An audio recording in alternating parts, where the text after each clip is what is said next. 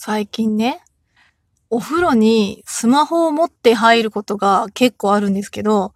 私一応防水のスマホ使ってるんですけど、やっぱりちょっと心配で、あの、ジップロックジップロックって言ってもね、あの、ジップロック高いんで、普通の100均に売ってる、あの、ジッパー付きチャック袋ってやつを使ってるんですけど、それにスマホを入れて、スマホをね、お風呂の中で使おうと思って入れて持ち込んでるんですけど、私のスマホね、あの、画面に指紋認証がついてるんですよ。で、指紋認証をピッて押すと、あの、ロックが解除されて、ね、使えるってやつなんですけど、あれね、ジップロック入れると指紋認証使えないんですよね。そう、私それね、分かってはいるんだけど、お風呂に入るときに何回も、そこにね、親指をして、あれロック解除されない。あれロック解除されないって言って、何回もやっちゃうのは私だけでしょうかっていう話をね、したかったんです。はい。そういうわけで、今日もトッキーのお疲れ様です。スタートです。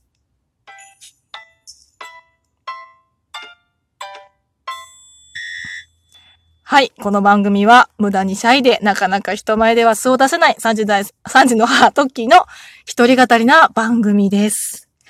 ね。年老いてきてるんですかね。ちょっと頭が疲れてる気がする。脳トレしなきゃいけないなと思う今日この頃です。はい。そんな今日はね、またしても、ああ、自分ダメだなーって思うことがあったので、ちょっと聞いてくださいっていう、若干弱音会みたいな感じです。で、ここでお話をする前に一つ注意事項なんですが、今話し上げた通り、これから弱音を吐くと思います。で、私はですね、人よりもですね、あの、基準が多分低いと思うんです。痛いって感じる基準とか、辛いって感じる基準とかね、もうしんどいと思うのが本当に打たれ弱くて、ちょっとしたことですっごい気にしいなんですよ。あ、これ大丈夫かなとか気にしちゃうので、聞いてる人の中にね、え、それぐらいのことでそんなに悩んでるの？大げさじゃんって思う人もいると思うんですけど、まあ、自己防衛になっちゃうんですけど、あの、そういう人なんで、あの、広い心でね、聞いてもらえたら嬉しいと思います。という甘えをまず一つさせていただきながら喋りますね。そう。あのね、ちょっと前にツイッターでも私つぶやいたんですけど、最近ね、実は胃カメラを受ける受けないで悩んでいて、実際ね、胃カメラ予約してたんですよ。でも、当日の朝、病院に行って、やっぱり受けませんって言って断って帰ってきたことがありました。そう。これね、な、長いんですよ、話すと。そう、最初のね、きっかけはね、私実は、ここのとこずっと体調不良がね、地味に続いてて、始まったのはね、6月ぐらいなんですよ。なんかね、6月ぐらいに、朝、吐き気がしちゃって、なんかね、あんまり暗くならずに話すんですけど、そこまで多分大したことないと思うんでね。そう、吐き気がしちゃってひどくて、あのね、物を戻すわけじゃないんですけど、えずくって言うんですかね、おえってなっちゃって、結構しんどくて、あの、あれでしょ、いわゆるそのなんかよくドラマ、テレビドラマとかで、女の人が妊娠すると、うみたいな洗面所とかトイレに吐き込むじゃないですか。あんな感じで急にうってきて、そうなんかちょっと物は出さないけど、おえってなって、ちょっとある一定の時間が経つと落ち着くみたいな。そう、そんなの繰り返せて、でもね、毎日じゃないんですよ。例えばその仕事に行ったら毎日になるとかだったら仕事のストレスかなと思うんですけど、毎日じゃなくてたまにで、で、まあそれがまあちょっとなんか6月にちょこちょこあっ、で7月もちょこちょこあったけど、まあ毎日じゃないしと思って、まあちょっとほっといてて、そしたら8月に一回私ひどい下痢をして、その時はウイルス性胃腸炎って言われたんですけど、その後からなんかね、前の症状がもっとひどくなった気がして、まあ週にね、1回とかだったのが週に2、3回とかになるようになったし、ちょっとね、うってなると、仕事に集中できなくなっちゃって、もうこれはやばいかもっていうふうに私一回初めて上司に、すいません、ちょっと気持ち悪くて、あの、一時的なものかもしれないので、ちょっと、あの、どっかで休んでていいですかって言って、休ませてもらって20分くらい休んだらスッキリしたんで、戻るみたいなね。そう、なんかそういうことを言うとね、あの、もしかしてみたいに 言う人もいたんですけど、いや、違う、違いますよ。もうさ、4人目じゃありませんって話をしたんですけど、そう、そんな感じ、ちょっと、でもさすがに自分も悩み始めて、なんか変な病気だったら嫌だなと思ってね、私心配性なんで人よりね。で、一回病院行った方がいいかなと思って、あの、土曜日しか行けないんですよ、基本。あの、カツカツでちょっと仕事した後迎え行ってとかってやってるんで、まあ、早退とかね、あの、有給とか使えばいいんでしょうけど、やっぱ子供の行事とかのためにちょっと有給は大事に使いたいなと思って、土曜日かな、土曜日の午後とかに空いてるちょっと大きめの病院に行って、一回見てもらったら、その胃腸炎がね、治ってないんじゃないかみたいなことを言われて、そのウイルス性胃腸炎の後に2週間ぐらいね、人によっては、その胃壁が、胃の壁が剥がれちゃって、それの修復までに、まあ、6週間から8週間かな、かかるって言われたんで、それが治ってないんじゃないって言われて、まあ、それ用の薬をもらってて、で、でもなんかちょっとまだおかしいなと思って。で、同じ病院に、あの、間を空けて3回ぐらい通ったら、3回目に行った先生が結構その私の話をちゃんと聞いてくれて、あの、すごくいい対応をしてくれてね。で、その先生とお話しして、その先生がね、あの、胃カメラをね、進めてくれてたんですよ。で、その前の2回の先生も胃カメラを進めてくれてて、私その時は、あ、なるほど、もう最後どうしようもなかったら胃カメラ飲んだらはっきりするのか、みたいな。胃カメラ飲むしかないですからね、みたいなことを、あの、二人とも言ってて、あ、じゃあ胃カメラを飲んだら私は救われるんだぐらいに 思ってたんですよ。そう思ってたけど、その3回目の先生が胃カメラを進めるんだけど、ただねー、みたいなことを言い出して。胃カメラねー。今いくつ？ああ、33か。そうねー。まあ、40過ぎてたらね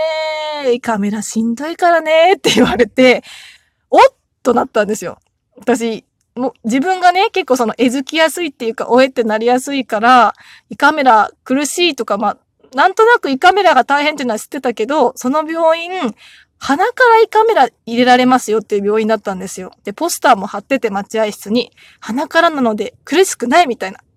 私は、あ、この病院なら苦しまずに胃カメラ飲めるのかなって、あの、浅い知識で思ってて、もう胃カメラ飲んだら私の悩みは全て解決するぐらいに思ってたんですけど、なんかよくよく調べたら、胃カメラ鼻からでもきつい説みたいなのがどんどん出てきて、で、しかもね、なんとタイムリーなことに、私がすごく好きでよく見てる YouTuber さんに、エミリンさんがいるんですよ。エミリンチャンネルやってるエミリンさんって方がいるんですけど、その人がね、あの、人間ドックを受けてきたって言って、胃カメラマジしんどいみたいな動画を上げてたんですよ。で、そのエミリンさんも鼻から入れてて、でも鼻からも、いや、物理的に鼻からとかマジ入らないからとかって結構苦しんでて、でそれでも辛くて、あの、なんだろう、正気麻酔なんていうのかなあの、ね、寝ちゃうような、さーってこう、眠りにつくような意識が遠のく中でできますよみたいな麻酔を途中で使ってて、もうずっとそれカメラ回ってるんですよ。で、結構苦しんでるし辛そうだし、で、麻酔したけど、なんか結構入っちゃったみたいで、いろんなもの戻しちゃったりして、あの、いつの間にか終わってたけど、もうしんどかったみたいな感想だったんです、8か。詳しくはね、あの、ご本人の YouTube 見てほしいんですけど、それを見ちゃって、え？みたいな。で、しかもね、そのエミリンさんの担当した看護師さんが、いや、初めてにしては上手でしたよって言ってたんですよ。え、これで上手な部類に入るんだったら、私なんてもうもだえ苦しむんじゃないかなと思って怖くなってしまって、で、その3人目の先生も、あのー、なんだろうな。まあ、苦しかったら、なんだ、なんだっけ、その、直前になって怖かったらやめてもいいからね、みたいな、すごいあの、なんだろうな、その逃げ道を作ってくれた先生だったんですよ。直前になって怖かったら無理にとは言わないからね、みたいな言ってくれてたから、あ、じゃあ次行くときにちょっと相談して、まあ、ダメだったら、最悪やらない方向で行こうかな、みたいな感じで、そう、私はね、あの、この間、病院に行ってきたんですよ。そしたら、その、前回担当してくれた先生が担当してくれるもんだと思ってたら、今日その先生いませんって言われて、で、また新しい先生で、もうその先生はもう、なんかバリバリ、あ、今日胃カメラですよね。じゃあ行きますかみたいな感じで言われたんで、あ、ちょっと待ってくださいと。前回の先生は、あの、相談して、怖かったらやめてもいいし、他の方法でもいろいろあるからみたいなこと言ってたんでって説明したら、あ、そうみたいな感じで言われて、